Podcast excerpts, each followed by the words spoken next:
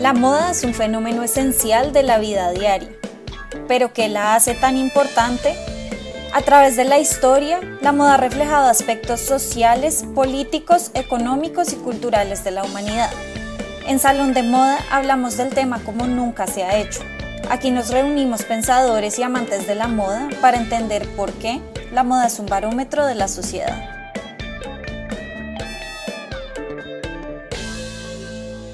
Hola a todas y todos y bienvenidos a un nuevo episodio de Salón de Moda. Nos alegra regresar con un nuevo capítulo luego de un merecido descanso con un tema que toca muchas esferas dentro de la industria en la que nos movemos y que se conecta también con la reciente conmemoración del Día Internacional de los Trabajadores el pasado primero de mayo, y es el tema de las prácticas laborales dentro de la industria de la moda. Para quienes se desenvuelven en la industria de la moda es muy común escuchar comentarios halagadores cuando dicen en qué trabajan, que debe ser una cosa genial, glamorosa, emocionante, llena de cosas caras, eventos elegantes, ropa divina, gente aún más divina. Existe en verdad un atractivo muy seductor alrededor de trabajar en moda, como algo que está rodeado de fama y excesos. Y sí tiene algo de cierto, por supuesto, pero lo que mucha gente no sabe es que dentro de esta industria existen prácticas laborales sumamente problemáticas en todos los niveles. La connotación que tiene la moda de superficial y frívola le hace pensar a mucha gente que nada grave o turbio pasa en un negocio y nada más falso. Ahora pueden estar pensando, claro, sí, las fábricas esas donde hacen la ropa china, pero la verdad es que reducirlo a eso, por muy grave que es, es muy incompleto también. Y hay muchos otros factores que hacen que la moda sea un lugar para nada idílico en donde trabajar. Muchas de esas prácticas nocivas tienen raíz en las labores históricas en torno a la producción de textiles e indumentaria. Exacto. Y desde hace siglos la producción de textiles y moda ha empleado prácticas tremendamente explotadoras, no solo de la tierra y los recursos, sino también de las personas que extraen las materias primas, hilan, tejen y manufacturan las prendas, especialmente en lo que conocemos hoy como Occidente y su esfera de influencia.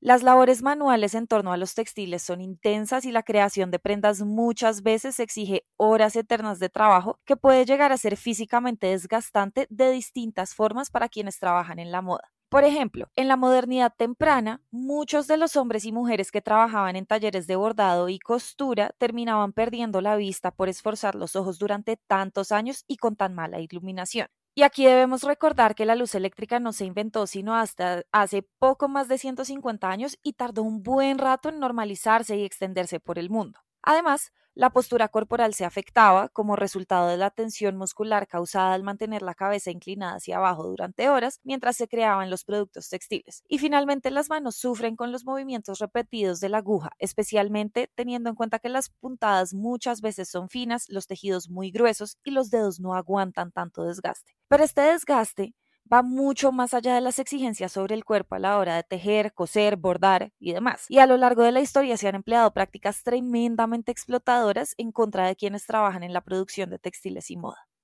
Esto, tal vez sorprendentemente para algunos, siempre se ha sabido y no ha dejado de ocurrir, pero se ignora por completo en la industria de la moda. El caso más famoso que sacó a la luz las condiciones inhumanas de la producción en la moda contemporánea, específicamente en el tipo de fábricas llamadas sweatshops, es el desastre de Rana Plaza en el 2013. Para quienes no están al tanto, Rana Plaza era un edificio en Bangladesh donde habían fábricas de moda rápida.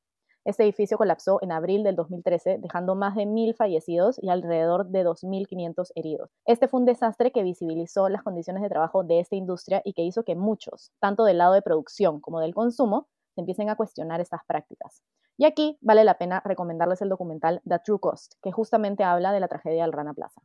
Después de esa tragedia, los ojos del mundo se volcaron a las empresas que se conoció que fabricaban sus prendas allí. Y no solamente estamos hablando de prendas de pronta moda, sino también de otros nombres más conocidos. Estaba desde H&M y Zara y Walmart hasta Benetton. Todos quisieron que firmaran un acuerdo que tenía lo mínimo, regulaciones para garantizar la seguridad de sus trabajadores y condiciones dignas. Imagínense tener que pedir condiciones dignas de trabajo en un acuerdo firmado. Y este acuerdo se conoció como el Acuerdo de Seguridad para Incendios y Edificios de Bangladesh. Pero en realidad poco ha cambiado. Algunos trabajadores todavía ganan tan poco como 3 centavos de dólar por hora, mientras que las marcas siguen reportando ventas multimillonarias. Todo esto suena horrible y es fácil hacer la conexión inmediata con países asiáticos, pero estas fábricas también existen en Latinoamérica con condiciones igual de alarmantes. En Argentina, por ejemplo, se cuentan por miles los casos de víctimas de trata laboral que son llevadas a ese país con engaños y reciben como pago menos de la mitad del salario mínimo. Y en Estados Unidos, justo en las narices de oficiales de inmigración y reglas laborales súper estrictas, existen fábricas que contratan inmigrantes indocumentados a los que les pagan 4 dólares la hora si tienen suerte. Es muy bonito hablar de los derechos de los trabajadores, pero la verdad es que es imposible pensar en un ideal en donde estos se respeten mientras sigue existiendo el modelo de hoy de fast fashion o de moda rápida.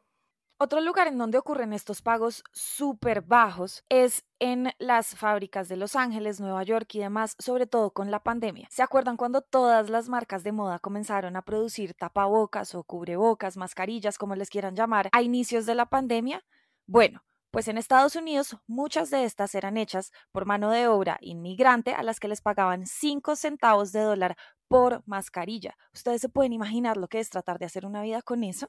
Y aunque tendemos a asociar estas prácticas explotadoras en la moda con la producción hipermasiva de la llamada moda rápida, lo cierto es que ni son exclusivamente contemporáneas ni tampoco son necesariamente el resultado de la masificación facilitada por la industrialización. Uno de los ejemplos más pertinentes para el contexto latinoamericano o de Abya Yala fue la producción en obrajes desde los primeros años de la invasión europea. En muchos casos, los invasores españoles aprovecharon los sistemas de producción textil, que por cierto era bastante avanzada y de calidad en nuestro territorio que existían previo a su llegada, pero los adaptaron para cumplir con los sistemas de producción relativamente masiva de los obrajes españoles. En ellos emplearon principalmente mano de obra indígena, exigiéndoles cada vez más piezas en menor tiempo. ¿Les suena familiar la historia? En 1615, Felipe Guamán Poma de Ayala, el autoproclamado descendiente de la nobleza inca, le escribió al rey de España sobre el maltrato que ejercían los españoles en nombre de Dios en contra de su gente. Este maltrato se daba, entre otras, en los obrajes, y el manuscrito de Guamampoma incluye ilustraciones de frailes españoles que se identifican claramente por los trajes clericales, azotando a personas indígenas o jalándoles el pelo, por ejemplo, mientras trabajan en sus telares verticales, con lágrimas escurriéndoles de los ojos. En mi propia investigación me he encontrado con denuncias similares 100 años más tarde, en documentos notariales que contienen juicios en contra de quienes dirigen los obrajes por maltrato en contra de los trabajadores, que además en su mayoría eran indígenas. Estas denuncias siguen hasta bien entrado el siglo XIX y se ha mucho sobre ellas. Pero no podemos hablar del siglo XIX sin hablar del empleo casi absoluto de labor esclavizada en el cultivo y la extracción de esta fibra en Norteamérica. Sobre el tema, les recomiendo un episodio maravilloso que publicó Diana Porta en su podcast Historia y Moda titulado Cotton is King. Lo más curioso que parece ser que todavía se extrae casi todo el algodón del mundo por personas en condiciones muy similares a la esclavitud, aunque ahora es al otro lado, en la región de Xinjiang en China, en donde hace un par de años hubo un escándalo enorme en relación con las prácticas laborales tan controversiales en el empleo de la población uigur, mayoritariamente musulmana, de la región.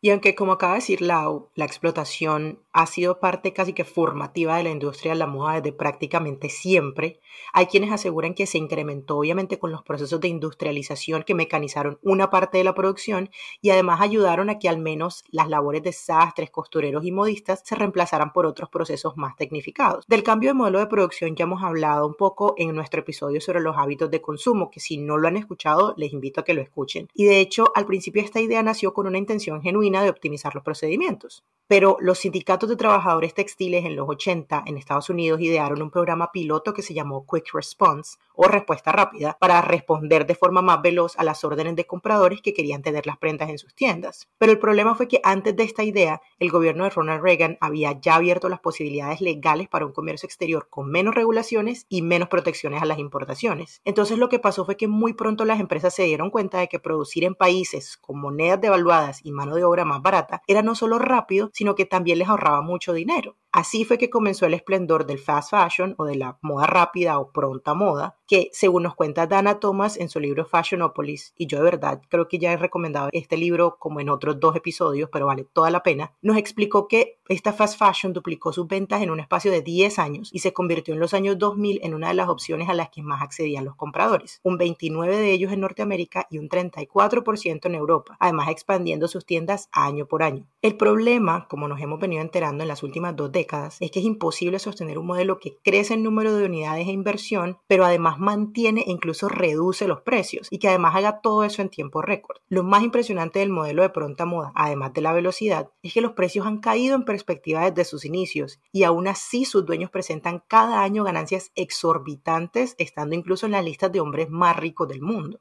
Por supuesto, de algún lado hay que cortar, y esa dinámica de mano de obra barata, entre comillas, es la que dio paso a lo que muchos consideran el centro del problema hoy, los infames sweatshops o maquilas o fábricas en las que se trabajan por turnos de hasta 16 horas en condiciones laborales que rayan en la esclavitud, sin espacios para comer, ni baños en buen estado, ni siquiera acomodaciones que dicta la ley en cuanto a ventilación y salida de emergencia de los edificios, como ya lo evidenció la tragedia del Rana Plaza que mencionamos, y que todavía hoy no ha hecho que mucho cambie en la industria.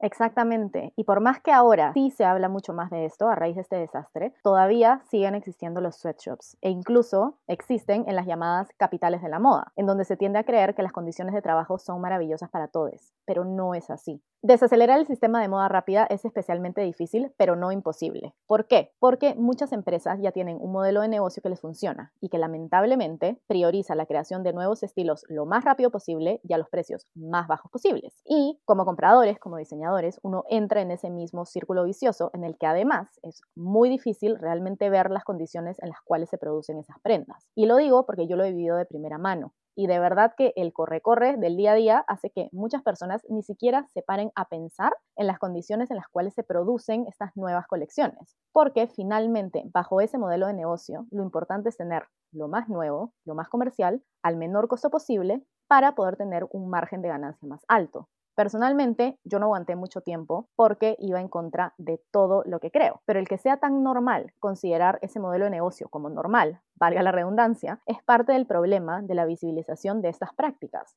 ya que se sigue creyendo que no son tan comunes cuando están en todas partes y mucho más cerca de lo que pensamos. Eso es correcto. Otras prácticas laborales nocivas muy comunes en la industria son las que giran en torno a los y las modelos, que es el talento como más fácilmente reconocible para muchas personas que son externas al sistema moda. El nivel de fama que empezaron a alcanzar algunas de estas personas, que en su mayoría son mujeres, a partir de finales del 1980, en los 90, se compara con el de celebridades de otros rubros. Las entonces llamadas supermodelos el término fue acuñado por primera vez en esa época, se codeaban con cantantes, actrices y demás personas reconocidas de maneras un poco más tradicionales, entre comillas. Pero cuando se trata de gente así, canónicamente hermosa, talentosa y adinerada, nos cuesta aceptar que en su trabajo del día a día también hay abusos y excesos, especialmente para las que son menos famosas y menos reconocidas. Se sabe que la presión para ajustarse a los cánones de belleza es inmensa para quienes trabajan en este oficio, en el que les piden encarnar y vender un ideal. Pero verte de esta manera ni siquiera te asegura el éxito, ni tampoco una vida digna, ni siquiera un salario decente como modelo. En el libro Pricing Beauty de la socióloga Ashley Mears, ella cuenta desde sus propias experiencias como modelo y académica de moda cómo las jóvenes que se dedican a este oficio se ven casi que entre la espada y la pared al comienzo y bueno, valga decir también hasta a veces al final de sus carreras. Como nadie las conoce, nadie las contrata. Entonces, para darse a conocer, trabajan gratis o por salarios que son en verdad irrisorios o a cambio de carteras, ropa, zapatos, pensando que estos proyectos las van a dar a conocer y las van a llevar a otros proyectos que sean más grandes y mejor pagos. O bueno, pagos. Y así van a lograr hacerse un nombre dentro de la industria pero la realidad es que muy pocas lo logran y se quedan estancadas en un círculo sin salida hasta que pasan de la edad que es considerada aceptable para dedicarse al modelaje y se ven obligadas a salir de la industria y muchas veces salen incluso endeudadas con las agencias que las representaban. Y hablando de agencias, aun si las modelos consiguen trabajo a través de una de estas, no hay leyes que las protejan como en otros oficios. La enorme mayoría de las veces son consideradas por sus agencias como contratistas independientes y no reciben ningún tipo de beneficio o seguridad por parte de las agencias porque no son empleadas. Ah, pero tampoco reciben ningún tipo de beneficio por parte de los clientes porque ellas no son empleadas de los clientes entonces ellas quedan completamente desprotegidas en términos de salud ocupacional, accidentes de trabajo incluso situaciones de acoso y de abuso. Y la informalidad creo que es una de las características más importantes, más fuertes de todo el sistema moda. Va más allá de las modelos. Y de hecho, el abuso y la explotación que se vive detrás del modelaje también hace parte del resto de la industria de la moda y es completamente contrario al glamour absoluto que nos vende, ¿no? Muchas de las mujeres y en menor medida los hombres que admiramos por sus cuerpos perfectos viven con inseguridades tremendas alrededor de ellos, causadas precisamente por las presiones que ejerce su profesión como modelo sobre ellas. Esto es algo de lo que no hablo con mucha frecuencia, pero yo crecí rodeada de modelos y reinas de belleza. Y nunca se me va a olvidar cuando una de ellas, que además yo la admiraba muchísimo, era de las que más hermosas y, e inalcanzables me parecía, se había ganado el premio de modelo revelación en Colombia Moda unas semanas antes de que tuviera un fitting con alguna diseñadora colombiana, que le dijo que sus caderas estaban demasiado anchas. Y lo peor de todo es que esto la destrozó a ella durante días. En mi cabeza no cabía eso, pero es algo que pasa y estoy segura de que este no es el único caso. Otra cosa tremendamente contradictoria del sistema moda es cómo estos cuerpos perfectos terminan siendo tan vulnerables e imperfectos en el momento preciso de ejercer su trabajo. En su libro Le plus beau métier du monde o La profesión más bella del mundo, la antropóloga y académica de moda Julia Mencitieri narra su experiencia en una sesión de fotos para una editorial de moda en que las modelos, que son la cara más representativa de todo el glamour de la industria, como dijo Meli hace un rato, eran tan flacas que daba la impresión de que se iban a romper. A la de vestirlas, que ya se deben quitar toda la ropa, una de ellas hasta tenía una tira de tampón colgando entre las piernas, lo que refleja precisamente su vulnerabilidad. Pero esta es una vulnerabilidad que se esconde, o más bien que escondemos, detrás de la fachada perfecta y glamorosa de la moda.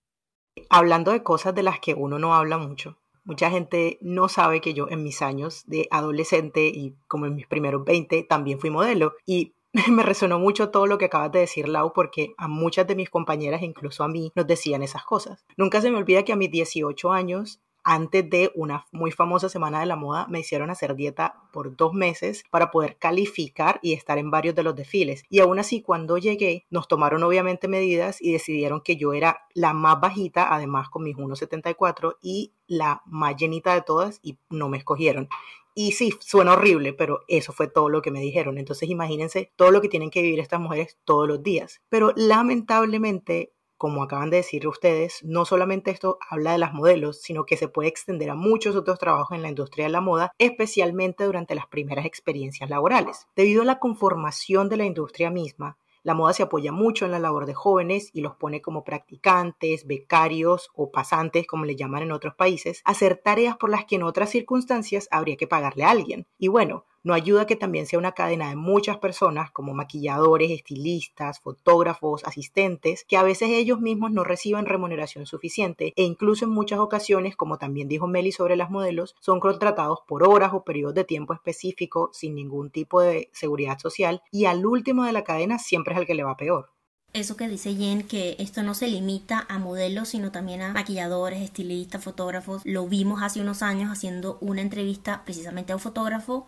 precisamente sobre labor para la maestría. Y yo creo que esa experiencia me hizo interesarme particularmente en estos temas. El fotógrafo, que es medianamente exitoso en su campo, contaba cómo se inventan sus propias editoriales de moda. Se reúnen un grupo de profesionales, usan sus propios equipos, sus propios materiales, hacen todo con las uñas y le ofrecen el resultado a cuanta revista pueden. A ver si alguna se las publica. Y aun si cuentan con esa suerte, igual no les van a pagar nada por ese trabajo. Pero retomando otra de las ideas que mencionaba Jen, no me hagan hablar del tema de las prácticas y las pasantías en la industria de la moda. Para los que no saben, yo estudié comunicación social y periodismo en Colombia. Para la mayoría de nosotros, uno de los requisitos para graduarnos es hacer un semestre de prácticas profesionales. Yo estaba dichosa cuando supe que en las prácticas que yo había conseguido me iban a pagar el salario mínimo, porque algunos de mis compañeros solo recibían algo así como un subsidio de transporte. Qué sorpresa me llevé cuando supe que en Estados Unidos y Europa la costumbre es que hagas prácticas no pagas a lo largo de todos tus estudios a ver si alguna se convierte algún día en un trabajo formal. Pregúntale a una estudiante de, no sé, ingeniería, a ver si está dispuesta a trabajar gratis por 3, 6, 8 meses para ganar experiencia y ver si al final la empresa está tan contenta con su trabajo que la contrata. Eso es de cada día en la industria de la moda. En otras industrias creativas también, sí, valga decirlo, pero esta cultura de voy a regalar mi trabajo cuantas veces sea necesario a lo largo de mi carrera es una cosa muy muy particular de esta industria. Y lo más triste es que no son solo las pasantías, y esto pasa, y creo que Meli ya dijo algo al respecto, incluso cuando ya son profesionales con años de experiencia laboral, o bueno, somos profesionales. Se nos pide que entreguemos nuestro trabajo a cambio de las oportunidades o la suerte que tenemos de hacer parte de este mundo mágico de la moda, aunque ya hemos visto que es tremendamente explotador. Y esto aplica especialmente cuando se trata de los grandes nombres de las marcas, de las revistas, de los diseñadores, por ejemplo, en la industria. Se hace todo por el renombre, por decir que aparecimos en Vogue o que asistimos a la Semana de la Moda de París o que trabajamos en, no sé, Carolina Herrera, la marca que se nos ocurra, cuando en realidad nada de esto paga las cuentas ni nos da de comer, que es algo que necesitamos absolutamente todas las personas en este mundo.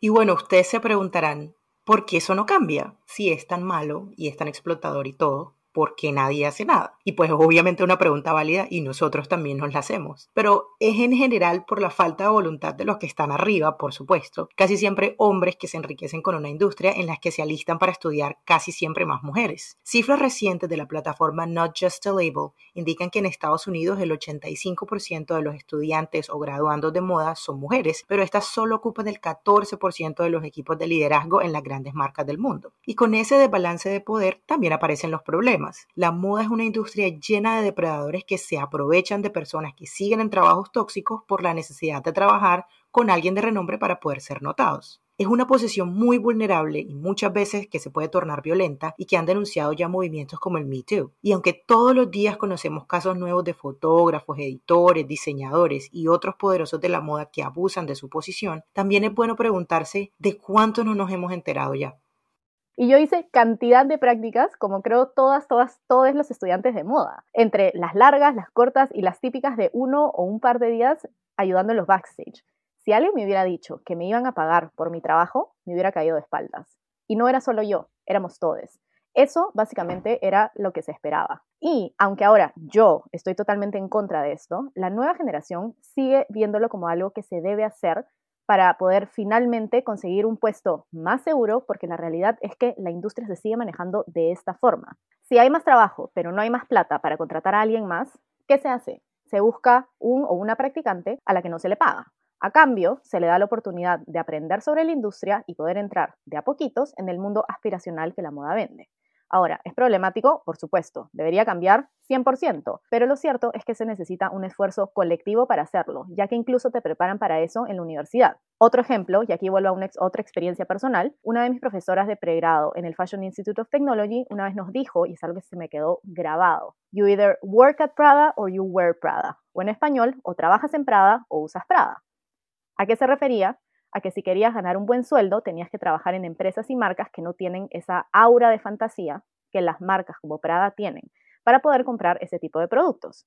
Pero, por otro lado, si trabajas en Prada, tienes mucho más poder porque es una marca de lujo reconocida, pero no tienes el mismo sueldo. Entonces, no puedes comprar esos productos con los que trabajas. Ahora, obviamente, esto varía dependiendo del puesto, dependiendo de la marca, pero es una idea, es una frase que dice mucho sobre las prácticas laborales de la industria de la moda. Es chistoso porque justo antes de grabar este capítulo conversaba con un colega sobre los sueldos en la industria y la razón por la que él y yo, que ambos tenemos diplomas de periodismo, no buscamos algo en los medios. Y vamos a hablar un poquito más de revistas muy pronto.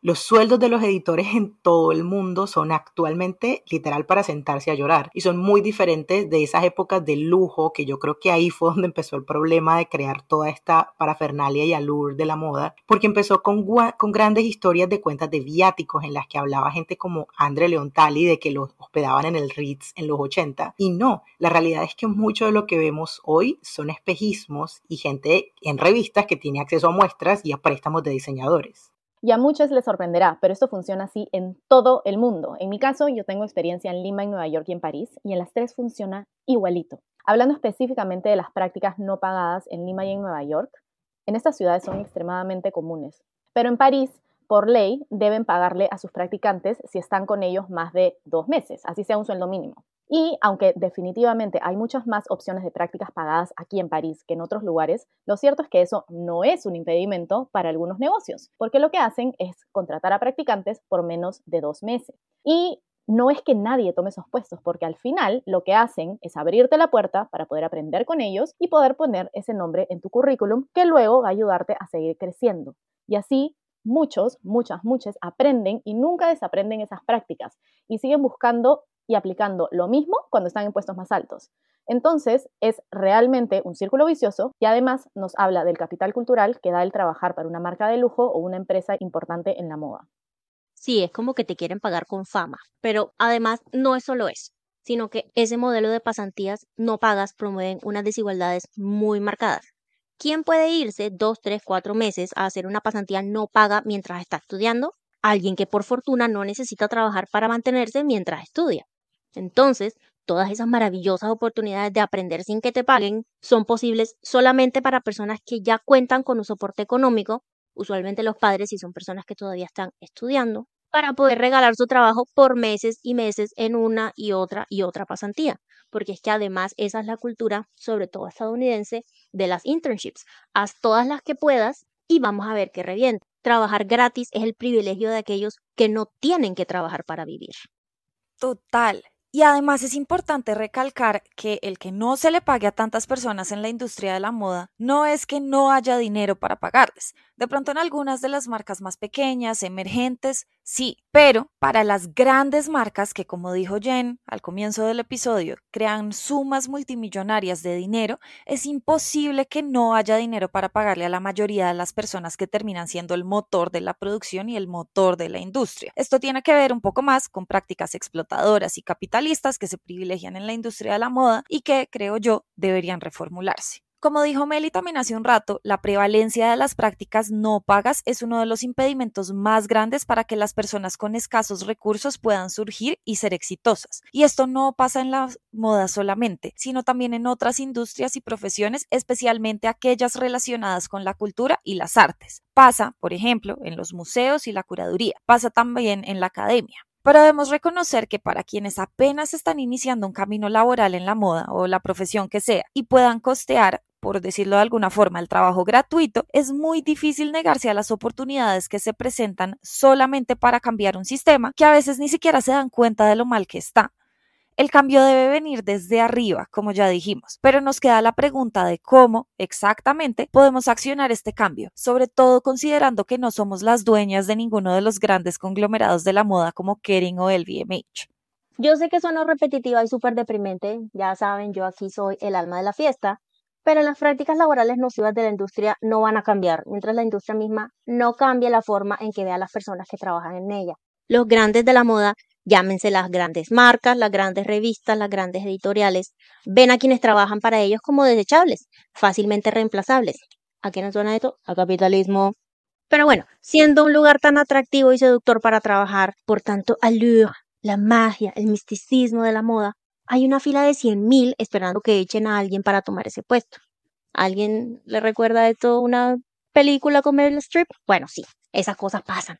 Mientras todos alimentemos ese pensamiento, ¿por qué habría la industria de la moda de dejar de hacer lo que hace y que le funciona económicamente también? Yo no puedo creer que sea yo la del rayito de esperanza, pero vengo a dar un poquito de esperanza, al menos en lo que respecta a los trabajadores textiles. Hay funcionarios públicos que ya le han puesto el ojo a todo esto en muchas partes del mundo y están tratando de crear políticas para que las cosas mejoren al menos un poquito. El famoso acuerdo de Bangladesh que mencionamos anteriormente ya cuenta con 190 marcas que se han sumado a la iniciativa y que a nosotros como ciudadanos nos corresponde vigilar. De este lado del mundo, Nueva York está buscando también hacer historia con una llamada ley de sostenibilidad que busca que las marcas que venden sus productos en la ciudad, no solamente que fabriquen acá, tengan que ser transparentes sobre sus cifras de contaminación en la producción y también tiene todas las posibilidades de ser una realidad este año. Mientras tanto, en otras aristas de esta industria que literalmente nos quita el sueño, considero que debemos trabajar muy fuertemente en un cambio de mentalidad, como ya han dicho todas, para que los billones que mueve la moda cada año en el mundo se traduzcan en remuneraciones justas y no solamente para unos poquitos. No sé, se les antoja de pronto hacer un sindicato Hagámoslo. Pero bueno, yo también creo que es muy importante cerrar este episodio con un poco de esperanza y pienso que es clave pensar esto desde cada una de nuestras trincheras para cambiarlo de a pocos. Porque mientras más seamos en esto, ese cambio que se ve pequeño va a dejar de ser tan pequeño. En mi caso, que trabajo desde el lado de consultoría y capacitaciones de tendencias, yo uso este tema, que normalmente es visto como algo bastante superficial, para visibilizar, problematizar y buscar estrategias para dejar de pensar la moda de forma tan acelerada y solo en base a números. Ahora, en el tema de las prácticas pagadas, es algo que últimamente también estoy repensando e ideando nuevas estrategias de ese lado para poder seguir, por un lado, creciendo mi agencia y por otro también apoyando a los nuevos talentos con conocimientos, pero también con una remuneración justa. Sí, yo también creo que es súper importante hablar de todo esto de forma más abierta para visibilizarlo. Por eso he empezado a hacerlo con mis estudiantes e incluso en mis redes sociales. No sé si lo hayan visto, pero por si les interesa y les dejo el dato. También me niego rotundamente a contratar labor no paga. Con frecuencia, y realmente cada vez es más frecuentemente, recibo mensajes de personas que quieren trabajar conmigo y dicen que quieren aprender de mí así no les pague, que lo que quieren es la experiencia, la oportunidad de hacer una especie como de shadowing, de seguimiento para entender qué es lo que hago. Debo decir que a mí me halaga muchísimo recibir este tipo de mensajes. Todavía no me cabe en la cabeza que alguien quiera trabajar conmigo y aprender de mí, pero me niego a contratarlas porque mientras no tenga los recursos para pagarles no me parece que sea justo hacerlo, porque yo también tengo agencia para cambiar las cosas. Todas la tenemos y por eso es importante que nosotras también busquemos quebrar estos ciclos de repetición de prácticas nocivas a ver si logramos cambiar el sistema de verdad. Y con esa idea tan bonita y llena de esperanza cerramos este capítulo de Salón de Moda. Gracias por escucharnos, por estar con nosotras, por hacer parte de esta conversación y de verdad esperamos continuar esta conversación en redes sociales, ya sea en nuestras cuentas personales de Culturas de Moda, de Moda 2.0, de Coven Trends y también con la etiqueta Salón de Moda. Queremos escucharlos, queremos saber cuáles han sido sus experiencias en la industria o fuera de ella y si tienen un punto de vista tan positivo como mis compañeras o bien deprimente como el mío. En todo caso, nuevamente, gracias por escucharnos y hasta un próximo capítulo de Salón de Moda. Salón de Moda es una alianza entre Culturas de Moda, Moda 2.0 y Coven Trends, presentado por Melissa Zuleta Bandera, Laura Beltrán Rubio, Sandra Matei García Rada y Jennifer Varela Rodríguez. Agradecemos a Fair Cardinals por la música, a John Jairo Varela Rodríguez por el diseño gráfico y a Maca Rubio por la edición de audio.